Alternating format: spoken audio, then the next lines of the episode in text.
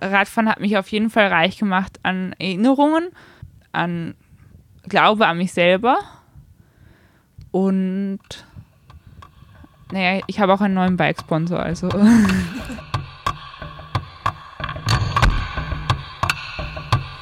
Willkommen bei Reich durch Radeln, dem Podcast der velophilen Erfolgsgeschichten. Heute am Mikrofon Magda und Klaus. Wir waren für diese Folge im Starbike Shop in der Lasallstraße. Das ist der Teamsponsor von der Nora Freitag, AK Unicorn Cycling.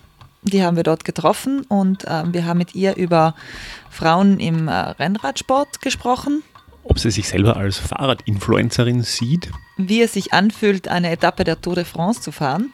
Und überhaupt, wie das so mit einem Fahrradteam läuft und was Unicorn Cycling überhaupt ist. Ja, ich würde sagen, wir hören mal rein. Wunderbar.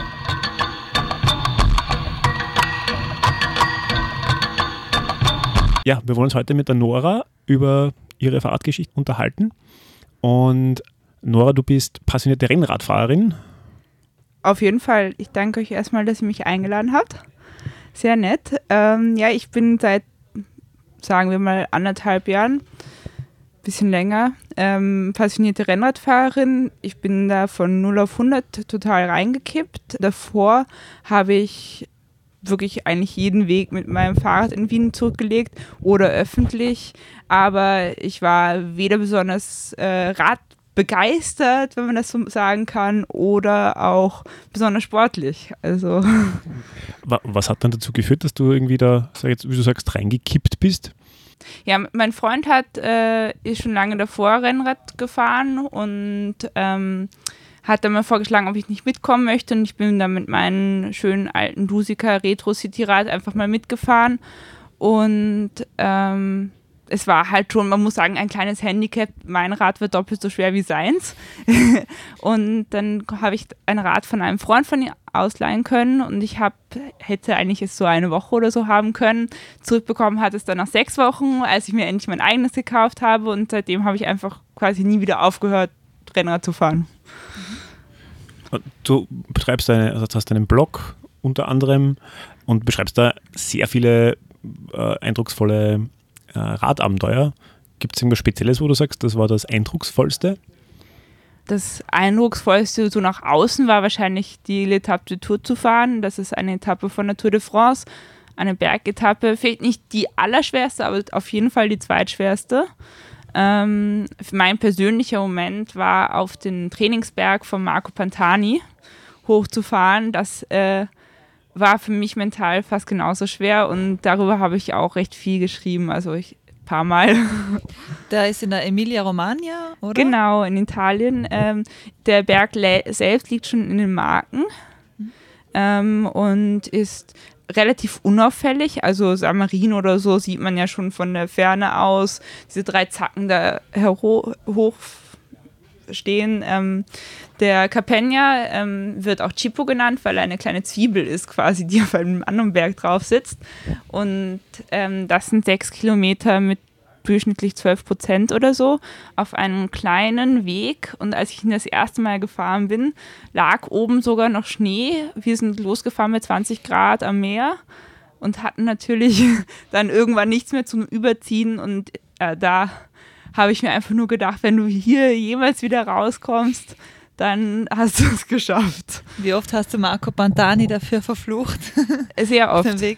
Tatsächlich. Nein, aber ich, äh, im Nachhinein kann ich dann verstehen, äh, was auch dazu geführt hat, dass er so ein toller Bergfahrer geworden ist. Und du hast vorher beschrieben, die, die Tour d'Etape, L'Etape du Tour heißt es, glaube ich, richtig, oder? Genau, die L'Etape du Tour. Wie, wie ist dazu gekommen oder wie, was kann man sich darunter genau vorstellen eigentlich? Oder vielleicht diesen ganzen Prozess, ich glaube, du hast dich dafür beworben, äh, habe ich so mitbekommen? Genau, ähm, da müssen wir jetzt ein bisschen weiter ausholen und zwar zum Team Alpecin. Ähm, ich muss sagen, das Team Alpecin kannte ich auch nicht, bevor ich mit dem Rennradfahren angefangen habe und auch nur, weil auf unserer Toilette ganz viele Rennradmagazine rumliegen, die ich dann begonnen habe zu lesen. Und da wurde immer über dieses Team berichtet. Und sie sind eigentlich immer den Ötzi gefahren. Und dann war wieder Bewerbungsphase offen. Der Ötzi ist. Also, okay, Entschuldigung. Ähm, der Ötzi ist der Ötztaler Radmarathon. Das ist so der härteste Radmarathon im österreichischen Raum. oder eigentlich auch im europäischen Raum. Da kann man jetzt drüber diskutieren. Ähm, jedenfalls wusste ich gar nicht, dass ich mich eigentlich für die L'Etape du Tour bewerbe, also für eine Etappe der Tour de France, sondern nur für, fürs Team Alpecin und habe mich da mal beworben und es hat tatsächlich gleich geklappt, ähm, was mich auch sehr überrascht hat. Ähm, und das Main Event von unserem Team war eben diese L'Etape de Tour. Dafür haben wir vier Monate knapp trainiert und sind die dann alle gefahren, beziehungsweise leider hatte meine Teamkollegin am Tag davor einen Sturz, aber alle anderen konnten die L'Etape de Tour fahren und auch beenden. Dieses Team war ja ein Jedermanns-Team. Genau, ein Jedermann-Team oder auch jede Frau, wie man möchte, ähm, bedeutet einfach nur, dass man ohne irgendeine Art von Lizenz fährt. Also im deutschen Raum gibt es da zum Beispiel auch die Amateurlizenz und dann natürlich die verschiedenen Level Profilizenzen. Aber kann man da als kompletter Laie ja. ja mitmachen? Weil das war man ja muss komplette Laie sein sogar. Also, okay. ähm, ähm, also ich, ich bin davor keine sechs Monate Rennrad gefahren, als ich mich beworben habe. Und ähm, der Daniel, der mich dann angerufen hat vom Team, meinte auch so, und traust du dir das denn zu, das zu fahren? Und ich so, warum nicht? So, ich bin eh bei meiner ersten Fahrt 100 Kilometer gleich gefahren. Warum? So 170 ist ja auch nicht so viel schlimmer. Hä?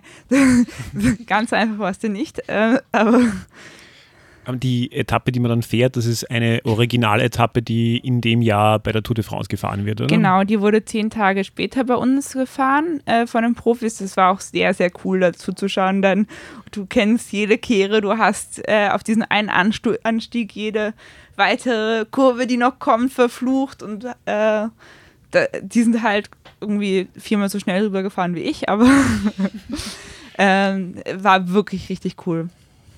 Und dieses Team Alpecin, äh, gibt es da noch weitere Tätigkeiten, die du da noch machst, oder war das einfach jetzt ein abgeschlossenes Thema? Also, ähm, das kann man natürlich nur einmal machen. Das heißt, ich kann nicht noch beim Team Alpecin mitmachen, aber die, die beim Alp Team Alpecin dabei waren, die werden dann All-Stars und werden auch noch eingeladen, zum Beispiel, wenn sie ein Rennen haben, wo Alpecin Sponsor ist, gibt es die Möglichkeit, dass wir auch starten. Und was ja auch irgendwie besonders ist, da waren Männer und Frauen gemischt dabei, oder? Genau. Ich weiß nicht, ob das schon zu früh ist, aber das führt uns eigentlich zu einem anderen Thema schon, ähm, dass, dass irgendwie Frauen in dem Radsport oder im Rennradsport noch komplett äh, unterrepräsentiert sind. Zumindest ist das unser Eindruck. Also zuerst muss man sagen, äh, ich, ich habe angefangen mit Rennradfahren und bin eigentlich immer nur mit meinem Freund gefahren. Und so fangen ganz viele Frauen derzeit an mit dem Rennradfahren, weil weil halt äh, sie sehen, dass immer mehr Mädels unterwegs sind und so und das ist, finde ich, eine super Entwicklung. Ich kann nur die letzten zwei Jahre beurteilen, aber irgendwie war es so, dass letzten Sommer schon mehr gegrüßt haben und jetzt im Frühling sowieso es nochmal mehr werden. Also mehr Frauen hier auf den Straßen von Wien. Mhm. Ähm, und Letzte Woche war ich auf Mallorca und da ist es überhaupt, da sind mindestens so viele Frauen wie Männer da und auch Frauen, die alleine fahren. Das sieht man jetzt hier nicht so oft, obwohl es auch hier einen ganz coolen Frauenclub gibt, die die Frauen in Wien repräsentieren. Mit also mit Friend. Friend, oder? Genau.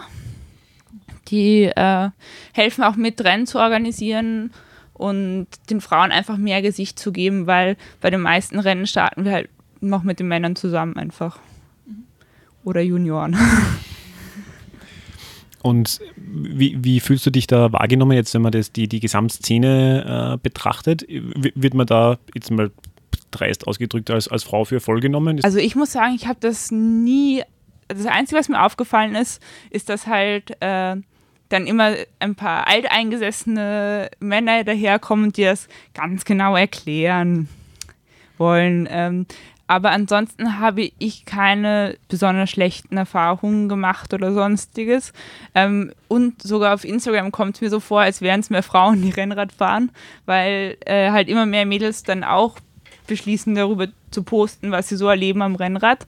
Und das finde ich eigentlich eine total interessante Entwicklung, weil man kann so überall auf der Welt Frauen zuschauen, wie sie immer mehr reinkommen und immer mehr Gefallen daran finden mhm. und so dem Radsport auch ein ganz anderes Gesicht geben. Für uns ist es einfach spannend, wenn wir Studiogäste oder Gästinnen einladen, dass es halt teilweise schwierig ist, Frauen zu finden, die zu dem Thema plaudern wollen oder halt, weiß nicht, wir, wir haben relativ lang gesucht, bis wir eine Fahrradmechanikerin am, am Mikrofon hatten, gar nicht so einfach. Hast du eine Theorie, warum es so schwer ist da? Ähm, natürlich wird man wieder zurück zum Thema Männer, die einen etwas erklären möchten.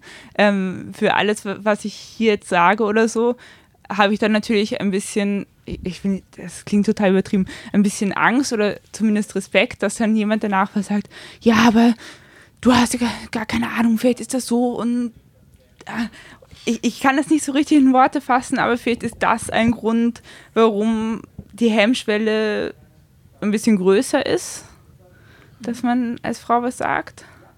Meinst du, zum, Thema, Frau, zum Thema Radfahren? Du Angst, dass du also das Gefühl, dass Frauen da ein bisschen schüchterner sind oder ein bisschen zurückhaltender? Um zurückhaltender, ich glaube, aus der, aus der Angst vor äh, Kritik um der Kritik willen. Also die meisten Frauen, die ich so in Wien in der Radsportszene kenne, kenne ich eigentlich daher, dass ich ihren Namen immer über meinen in Strava sehe. Strava ist so unser Facebook quasi, wo wir unsere Bestzeiten vergleichen. Und da gibt es so ein paar Frauen wie die Elisabeth Wölfel, Karin Ackermann, glaube ich, heißt sie. Die sind immer ganz vorne mit dabei, aber ich habe mit den meisten Frauen noch, noch nicht gesprochen, weil ähm, ich nicht so der große Gruppenfahrer bin. Also ich mag es lieber zu zwei, dritt, viert, fünf maximal, vielleicht sechs. Ähm, und dass ich die Leute kenne, mit denen ich fahre davor, mhm. ist mir auch sehr wichtig. Aber ich glaube, dieses Jahr werde ich noch einige kennenlernen. Ich habe auch einige Rennen geplant und da kommt mir dann auch mal abseits vom Fahrradfahren ins Plaudern, was ich sehr schön finde. Du sagst, du hast Rennen geplant. Welche Rennen sind also das? Also es gibt jetzt demnächst die Niederösterreich Women's Tour. Ähm, die ist allerdings nur mit Lizenz. Jetzt überlege ich, ob ich mir sogar eine Lizenz hole. Dann habe ich vor, einige äh, Radmarathons hier in der Region zu fahren. Auch einen in Deutschland, nämlich Eschborn-Frankfurt. Das war mein allererstes Rennen letztes Jahr. Und ich habe jetzt auch einen Startplatz für den Ötztaler, aber ich weiß noch nicht so ganz, weil ich habe auch ein paar Wochen darauf den King of the Lake und auch sonst meine Rennen eher flach und man und ich denke, ich muss mich halt entscheiden, wenn ich Erfolg haben will bei den Rennen, ob ich eher flache Rennen fahre oder eher bergige Rennen. Ich kann nicht beides gut machen. Okay. Aber der Ötztal Radmarathon an sich ist ja auch schon eine sehr große Herausforderung. Also die, das sind ja 7.500 Höhenmeter oder so? Nein, 5.000 okay. sind 5.500. Oh. Ähm, ist mal eine Ansage. Ich glaube, es ist machbar dieses Jahr. Es ist nur die Frage, ob ich das A mir leisten will und B, ob es so klug ist, wenn ich sonst eigentlich eher auf Ausdauer flach, schnell äh, trainiere. Das sind doch sehr unterschiedliche Sachen. Wie viel nimmt denn das Radfahren so in deinem Leben Zeit in Anspruch? Also das reine Radfahren an sich, ähm, jetzt in der Off-Season waren es teilweise nur sechs Stunden pro Woche. Das war dann für mich teilweise, bin ich dann schon richtig unausgeglichen gewesen.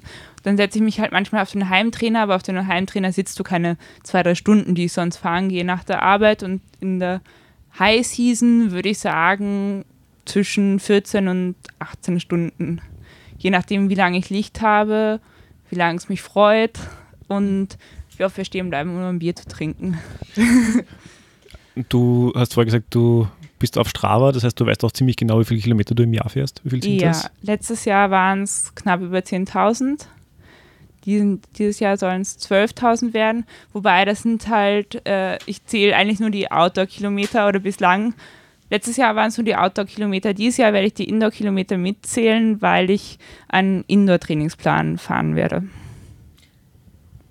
Sind das diese, ist das, ich, ich kenne das nur von Freunden, ist das dieses äh, Spiel oder schaut aus wie ein Spiel? Ja, genau, das, äh, das gibt es da. So? Zwift. Zwift, genau. Da habe ich jetzt vor einem Monat ein, oder zwei Monate so ein Indoor-Rennen gewonnen. Nein, nicht gewonnen, dritte, Entschuldigung. Aber die anderen beiden fahren schon Lizenzrennen, also sind beide sehr gut dabei. Mhm. Und ich mache jetzt einen Trainingsplan von Trainer Road, das, da hast du quasi sehr trockene Zahlen vor dir, aber es ist das Exakteste und du hast sehr, sehr gute Trainingspläne dabei. Mhm.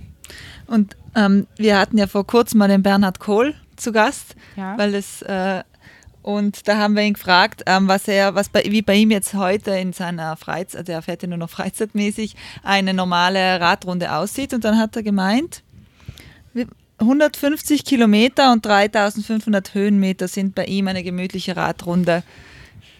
Ähm, also das ist nicht bei mir nicht so. Also ich muss zuerst mal sagen, mein erstes Rennen habe ich beim Bernicourt gekauft und bin da auch noch immer sehr happy. Also die, das Rad ist im perfekten Zustand, nach zwei Jahren noch immer fast oder anderthalb Jahren. Ähm, meine Traum, also Traumroute oder die normale Route? So eine klassische Klassisch ist eigentlich Ausfahrt. morgens um äh, 6 Uhr vom äh, morgens um 6 Uhr vor der Tür stehen, einmal nach Greifenstein und Retour. Aber wenn ich es mir aussuchen könnte, dann würde ich am liebsten jedes Mal irgendwie in den Wienerwald fahren oder so. Aber es geht sich bei mir mit der Arbeit nicht aus. Man trifft in der Früh eh durchaus einige Rennradfahrer da auf der, am, am Donauradweg. Es ist in der Früh etwas ganz Eigenes. Ich merke, dass es mir nicht so leicht fällt. Ich bin kein Morgenmensch. Aber das ist die einzige Art und Weise, wie ich sicher sein kann, dass ich im Büro wach bin. ähm, das bist du nach 50 Kilometern nämlich auf jeden Fall. Ähm, aber es ist wirklich toll, einfach morgens quasi zu sehen, wie die Welt aufwacht und du wirst mit wach und du hast deine Ruhe. Es ist meistens noch nicht so heiß, was im Sommer ja auch ein bisschen ein Thema ist. Jetzt im Früh also Frühling fangen wir wieder an mit den Early Birds. Im Winter habe ich das nicht gemacht. Mhm. Da ist es halt auch noch zu gefroren häufig und das macht dann nur halb so viel Spaß. Machst du auch Morgenrunden irgendwie so Kahlenberg oder irgendwas hinaus, also mit, mit Höhenmetern oder eher nur flach? haben wir uns eigentlich noch nie überlegt, mit Höhenmetern zu machen, aber wäre ich nicht abgeneigt, irgendwie Hadersfeld.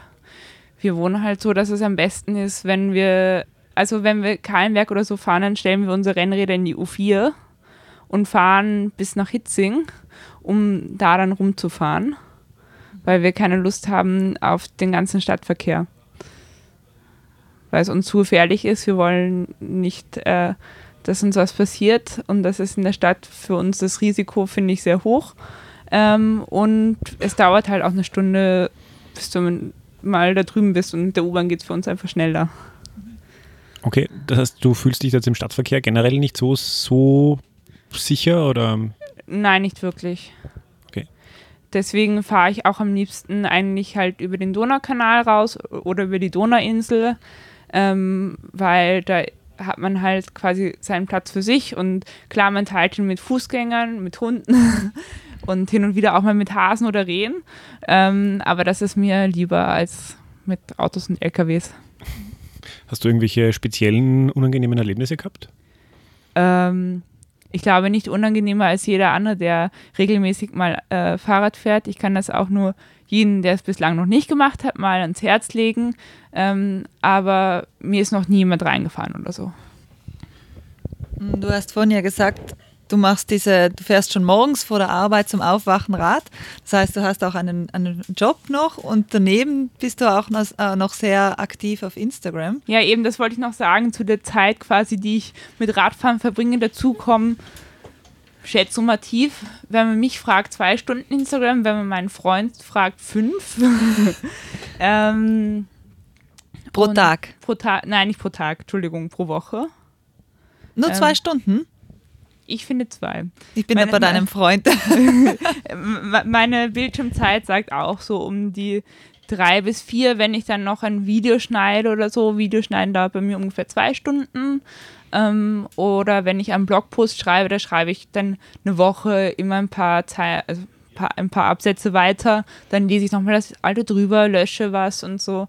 Also es steckt schon mehr Zeit, als einem dann aktiv dabei auffällt drin. Mhm. Es macht auch immer Spaß. Ähm, aber, aber nur Spaß ist das nicht mehr für dich, oder? Das ist schon auch Arbeit.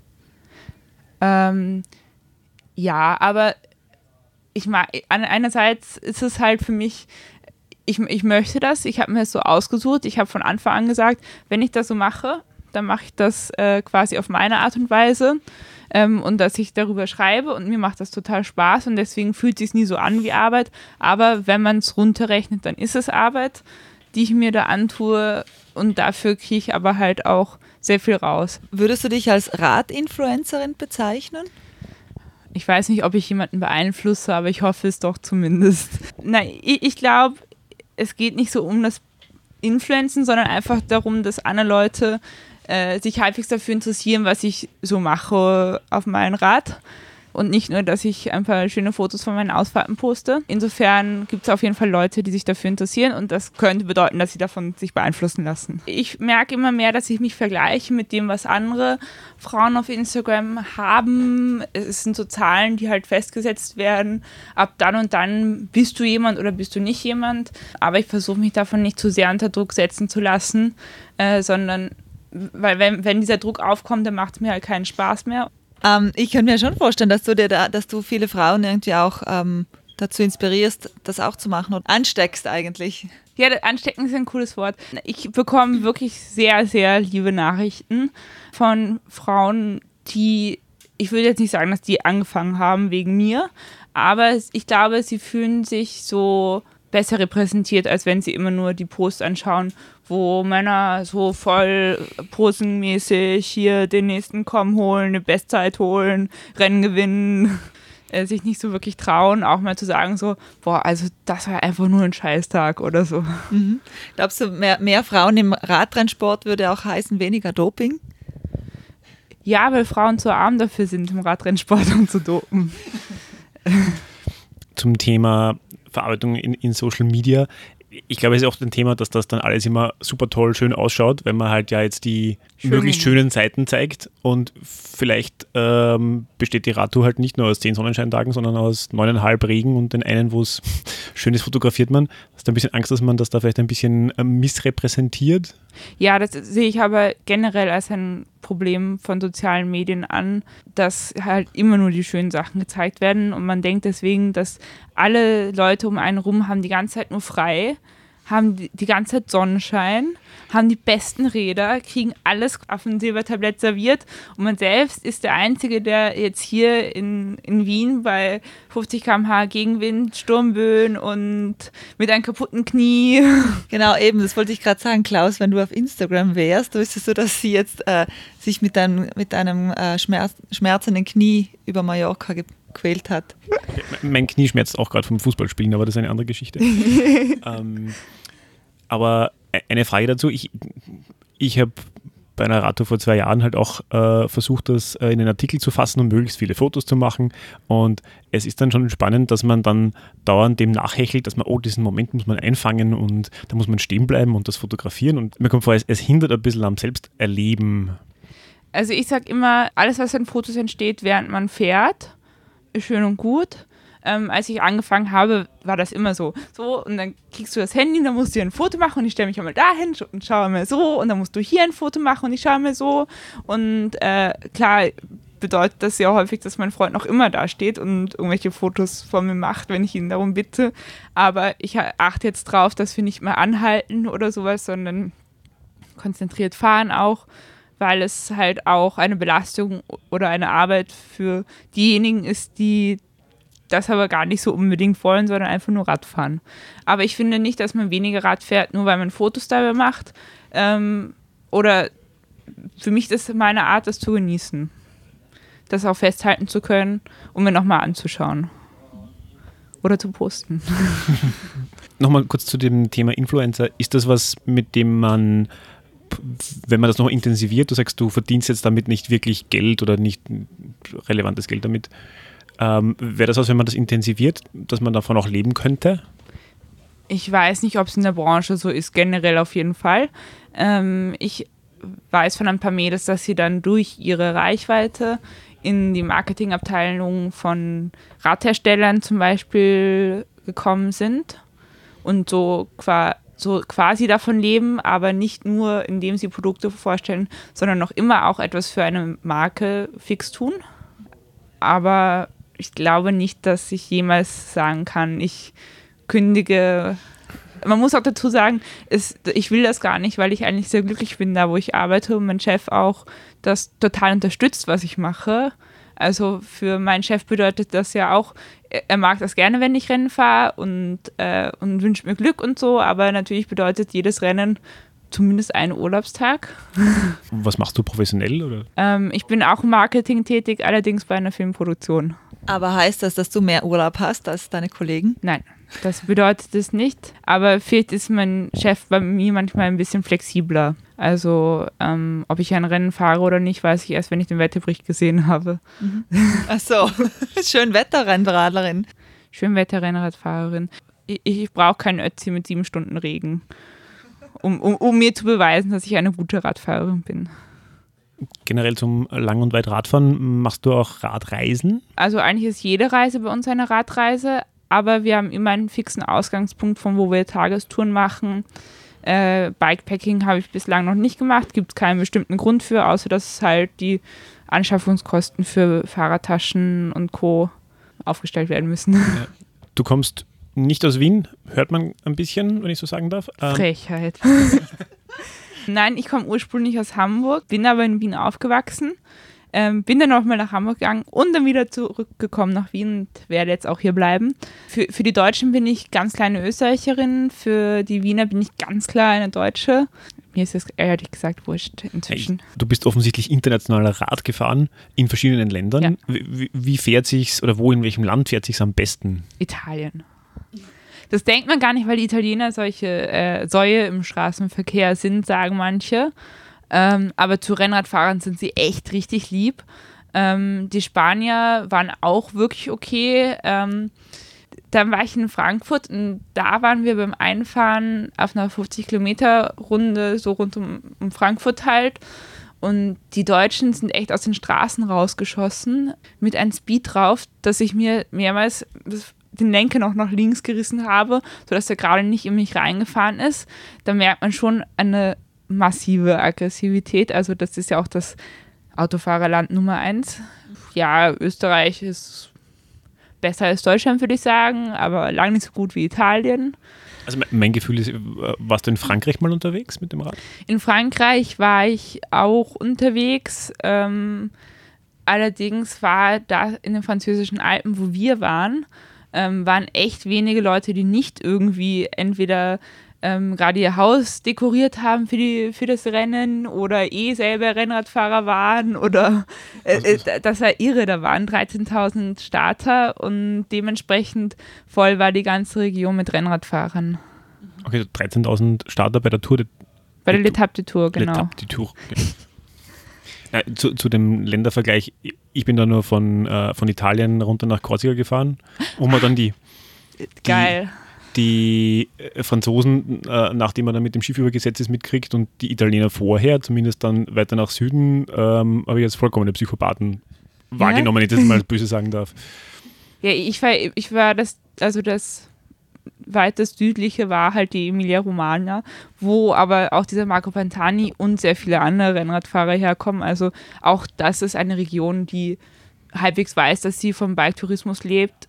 Ich wollte aber noch was sagen, das habe ich vergessen. Letzten Herbst war ich in Montenegro, äh, auch mit Rennrad und Montenegro hat unfassbar gute Straßen. Also von allen Ländern, über die ich jetzt vorhin gesprochen habe, definitiv die besten und ähm, bis auf die Busse eigentlich auch sehr freundliche Autofahrer. Man sieht halt sonst kaum andere Radfahrer da, aber wirklich ein tolles Erlebnis. Gibt es irgendeinen äh, einen coolsten Pass, den du mal gefahren bist? Da gibt es viele. Aber zum Beispiel in Montenegro gibt es den Loftchen, das sind 22 Haarnadelkehren, alle genau gleich so aufgefädelt. Und du siehst die ganze Zeit auf die Bucht von Kotor. Das ist eine wunderschöne malerische Bucht, aber auch viele Berge da in, in Italien, das sind halt keine so hohen Berge, aber das brauche ich auch gar nicht. Es sind einfach schöne Berge, du siehst so viele verschiedene Sachen. Wenn du um die eine Kurve rumfährst, schaust du ins Meer rein. Wenn du um die andere Kurve fährst, schaust du ins Land. Das macht mir halt total Spaß. Mhm. Nur dazu gibt es eine gute Radlernahrung, eine gute Pasta. Das Abend. stimmt. Generell, wenn ich, wenn ich, wenn ich auf Reisen bin, nenne ich das nicht Trainingslager, sondern Urlaub mit Rad. Ähm, wenn ich auf Reisen bin, dann gibt es einen Prosecco in Italien, einen Cava in Spanien mhm. und ähm, auch viel guten Käse und Fleisch und Pasta und Pizza und alles, was es gibt. Eine kulinarische Reise auch. Genau. Mhm. Ich habe ein bisschen das Problem, dass ich nach so Radreisen mir dieses, äh, wie soll man sagen, die angewöhnten Mehrkalorien dann nicht so schnell wieder abgewöhne. Absolut richtig. Äh, du erwischt mich gerade auf dem Punkt, wo ich wieder sage, ah, na, heute Abend gibt es nur einen Salat. Für mich ist es jetzt echt so, ähm, dass ich quasi schon wieder so eingestellt bin, jetzt geht es wieder los, voll Radfahren die ganze Zeit, dann esse ich auch hier die ganze Zeit Unmengen, aber ich will es mir halt nicht besonders schwer machen und ich wiege jetzt noch nicht das Gewicht, was ich haben sollte, wenn ich dann die Rennen fahre. Wann ist das erste Rennen? Ich weiß noch nicht genau, ob ich bei der Niederösterreich Women's Tour starten werde. Das wäre dann das erste, das ist Mitte April. Und sonst ist es Ende April der Neusiedler Seeradmarathon. Ah, genau, das wollte ich vorhin fragen. Du hast von, gesagt, du brauchst bei manchen Rennen, eben bei dieser Niederösterreich Women's Tour, eine Lizenz. Wie kriegt man so eine Lizenz? Dafür muss man Mitglied bei einem Verein sein, so wie ich beim VSCC. Mhm. Und dann kann man über den Verein einen Lizenzantrag stellen. Ich habe das auch ganz lange überhaupt nicht verstanden, ähm, wie es genau funktioniert und werde es jetzt mal miterleben. Deswegen kann ich darüber noch nicht so viel berichten. Ich kann nur eins berichten, ich bin 24 Jahre alt und für Frauen in dem Alter gibt es in Österreich nur eine Lizenz. Das ist die Elite-Lizenz. Das heißt, ich fahre mit denen, die die Staatsmeisterschaft gewinnen mit denen in einer Klasse. Also steckt auch noch äh, die, das ganze äh, Rennthema bei Frauen in den, in den Kinderschuhen. Ja, vor allem auch beim Preisgeld häufig. Wobei mein allererstes Rennen, wo ich äh, Fünfte wurde, auch letzte, aber Fünfte, ähm, das war in Lockenhaus ein Cyclocross-Rennen. Und da habe ich tatsächlich auch Preisgeld gewonnen, was äh, vom, vom Lockenhaus, von der Gemeinde, quasi aufgewertet wurde, sodass Frauen und Männer das gleiche Preisgeld bekommen. Wie viel? 50 Euro. Yay. Die zwei Bier nach dem Rennen und der Sprit waren schon wieder drin. Ja. Aber zur Lizenzthematik ist es ja, glaube ich, auch so, dass ähm, viele Versicherungen aussteigen, ähm, wenn du an einem professionellen Rennen teilnimmst. Also wenn du bei einem Marathon teilnimmst, dann äh, gibt es einige Versicherungen, die sagen, das ist nicht Teil unserer Coverage, weil das ist nicht normales, normales Leben. Und ich glaube, dass es bei, bei Rennen dann ähnlich sein wird. Ja, das ist tatsächlich so. Deswegen habe ich meiner Versicherungsmaklerin gesagt, schon vor einem Jahr, als ich alle meine Versicherungen durchgegangen bin und noch welche dazu abgeschlossen habe, dass es so sein muss, dass ich an Wettkämpfen teilnehmen kann auch an professionellen und meine Unfallversicherung, meine Krankenversicherung und meine Haushaltsversicherung finden das okay. Du hast auf deinen Fingern so äh, eine Menge Tattoos. Ich habe das Astra-Logo, das Hamburger Bier-Logo. Cool, bedeutet, stimmt. dass das Herz in Hamburg verankert ist. Mhm. Ich habe auf meiner Schulter auch Hamburg stehen. Mhm. Auf die andere Schulter sollte eigentlich Windobona kommen, weil sich das von den Buchstaben her schön ausgeht. Allerdings tut Tätowieren so weh. Nein, es hat sich nie ergeben, aber es kommt vielleicht noch. Und der Rest ist halt als Verzierung dabei. Aber wenn ich jemand einen Tipp geben darf, lasst euch nicht die Finger tätowieren. Mir ist schon die Hälfte der Tattoos ausgeronnen, weil die ähm, so die ganze Zeit in Ver Verwendung sind. Mhm. Dass man die ähm, nachstechen muss dann immer wieder. Nein, das muss also alles, was, was um meine Punkte herum ausgelaufen ist, müsste ich eigentlich erstmal weglesen lassen. Ah. Dann kann ich es nachstechen. Mhm. Wir könnten zur klassischen Höhepunktfrage kommen. Ja. Die Frage, ähm, in, inwiefern hat dich Radfahren reich gemacht? Radfahren hat mich auf jeden Fall reich gemacht an Erinnerungen, an Glaube an mich selber und naja, ich habe auch einen neuen Bike-Sponsor, also. Wir sind ja hier in, im, im Büro von deinem, ähm, also du bist das Werksteam von, vom Starbike. Genau. Ähm, darf man fragen, was das beinhaltet? Was ähm, also der Michi darf dann gleich mein, meine Schaltung für das kommende Jahr neu einstellen, weil das Rad war jetzt die ganze Zeit im Rollentrainer drinnen und da wird die Kette an einer anderen Kassette abgenützt. Das heißt, das muss man neu einstellen. Ähm, das heißt, sie unterstützen mich in so technischen Belangen. Wenn mir ein Schaltzug reißt oder sowas, dann stelle ich mein Rad daher. Und natürlich kriegt unser Verein auch ein bisschen Geld, wovon wir dann Sachen wie ähm, Zuschüsse zu unserem Vereinskit, was wir tragen, ähm, oder Zuschüsse für Lizenzgebühren oder auch Zuschüsse zu unseren eigenen Rennen, die wir veranstalten bekommen. Gibt es da heuer so ein Rennen? Ist da schon was geplant? Ja, es gibt was ganz Cooles, wo jeder in Wien hinkommen kann. Lässt sich auch gut mit einer kleinen Ausfahrt auf die Donauinsel verbinden, nämlich am Cyclodrom gibt es die äh, VSCC Race Days mit einem Jedermann-Rennen, also auch wo jedermann teilnehmen kann, ohne eine Lizenz. Ähm, das ist ein Kriterium, das heißt, man fährt immer diesen kleinen Rundkurs über mehrere Runden ab und bekommt nach, was weiß ich, glaube ich, drei, fünf, sechs Runden jeweils Punkte. Und davon gibt es sechs Termine über den ganzen Sommer verteilt. Also in unserem Vorgespräch hast du gesagt, dass du ein Zimmer zu Hause hast, voll mit Rädern. Genau, also wir haben den Luxus einer recht großen Wohnung mit einem eigenen Bikezimmer. Da bin ich gerade dabei, das einzurichten, weil ich natürlich nicht nur einen Fahrradständer, sondern wir wollen auch eine Werkbank drin haben. Ihr seid du und dein Freund. Ich oder? und mein Freund, Ja. genau, Entschuldigung. Äh, Im vierten Stock das Ganze, ohne Lift. Äh, aber unsere Räder wiegen ja nicht allzu viel. Äh, und so haben wir beide jeweils unsere Crosser.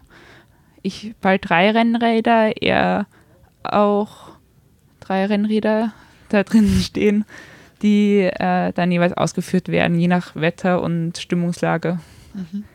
Das wäre noch meine nächste Frage gewesen, wie viele Räder ihr habt, aber das hast du jetzt somit quasi schon beantwortet. Okay. Ja.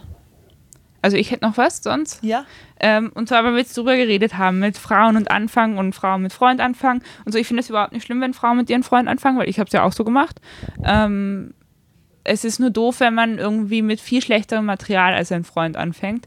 Dann hinkt man immer hinterher und fragt sich, "Hä, warum ist der so gut? Da ist der viel gar nicht so, so viel besser als du, sondern nur hat, hat halt nur die Hälfte an Gewicht mit dabei. Das heißt, man kann sich zum Beispiel über ähm, verschiedene Leihportale oder auch über Facebook-Gruppen mal ein Rennrad ausleihen, um das auszuprobieren.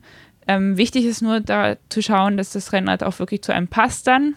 Und dann, wenn man sich äh, überlegt, wie mache ich jetzt meine erste Tour, kann man entweder sagen, ähm, ich plane meine Route übers Internet. Da gibt es zum Beispiel auf Strava auch eine Heatmap, wo man sehen kann, wo viele Rennradfahrer langfahren im Umland. Das kann man dann zum Beispiel probieren. Oder man fährt zum Beispiel mal mit den Mitzis mit oder bei unseren Nice and Easy Rides am Sonntag. Wir organisieren uns eigentlich alle über Facebook in Gruppen. Hast du deinen Freund mittlerweile überholt? Nein, noch nicht ganz. Ähm, nein, ich habe ihn noch nicht überholt, aber vielleicht bald. Wenn man als, als Frau zum Rennradfahren anfangen möchte, worauf muss man da beispielsweise beim Rennrad aufpassen?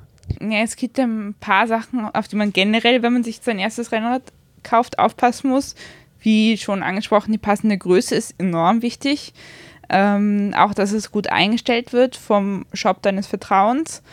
Für Frauen ist es vielleicht ein Thema, dass gerne mal etwas rosa angemalt wird und das kostet dann 200 Euro mehr, weil es rosa ist. Nein, ähm, man kann sich daran orientieren, wie die Räder ausgestattet sind. Ein, guter, ein gutes Parameter ist dafür die Schaltgruppe, die sie haben.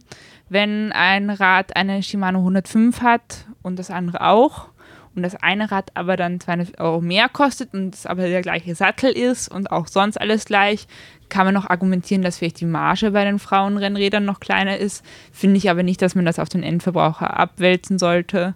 Gibt es in der Bauweise, beim Rahmen zum Beispiel in der Geometrie, konkrete Unterschiede zwischen Damen- und Herrenrädern? Theoretisch ja, also bei vielen Frauenrennrädern, die haben halt einen kürzeren Vorbau, äh, weil der Oberkörper nicht so lang ist, die haben dafür recht lange Beine. Ähm, ich bin da allerdings die falsche, weil das werden die Leute nicht sehen, aber ich bin 1,80 groß fast. Äh, dementsprechend fahre ich nur Herrenmodelle und wäre sogar letztes Jahr fast auf ein L-Herrenrad gefahren. Also es gibt ja keine One-Size-Fits-All-Lösung. Es gibt, Man kann da sehr, sehr viel halt machen. Äh, man kann auch einen Rahmen, der zum Beispiel für Herren ausgelegt ist, für Frauen anpassen mit einer kürzeren Kurbel, einem äh, kürzeren Vorbau bis zu einem gewissen Grad. Aber gerade für sehr kleine Frauen ähm, ist es schon sehr wichtig, eine damenspezifische Geometrie zu fahren. Ich glaube, wir können uns mal bedanken für das total spannende Gespräch. Und ja, viele interessante Infos dabei. Wir werden äh, deine ganzen Links in die Episodenbeschreibung dazugeben. Dankeschön. Und ja, bis zum nächsten Mal. Und sonst sehen wir uns am Donauradweg vermutlich. Um 6 Uhr in Genau, immer schön grüßen, Kette rechts. ähm, ja, würde mich total freuen, äh, wenn sich auch Leute, die das hören und Fragen haben, gerne bei mir melden. Ich bin weder ein Fahrradfachmann noch ein äh, Fahrradmechaniker. Ich kann nur aus meiner eigenen Erfahrung reden, aber mit der unterstütze ich euch gern. Und danke, dass ihr mich eingeladen habt. Danke, hat uns sehr gefreut, dass du Zeit hattest. Uh.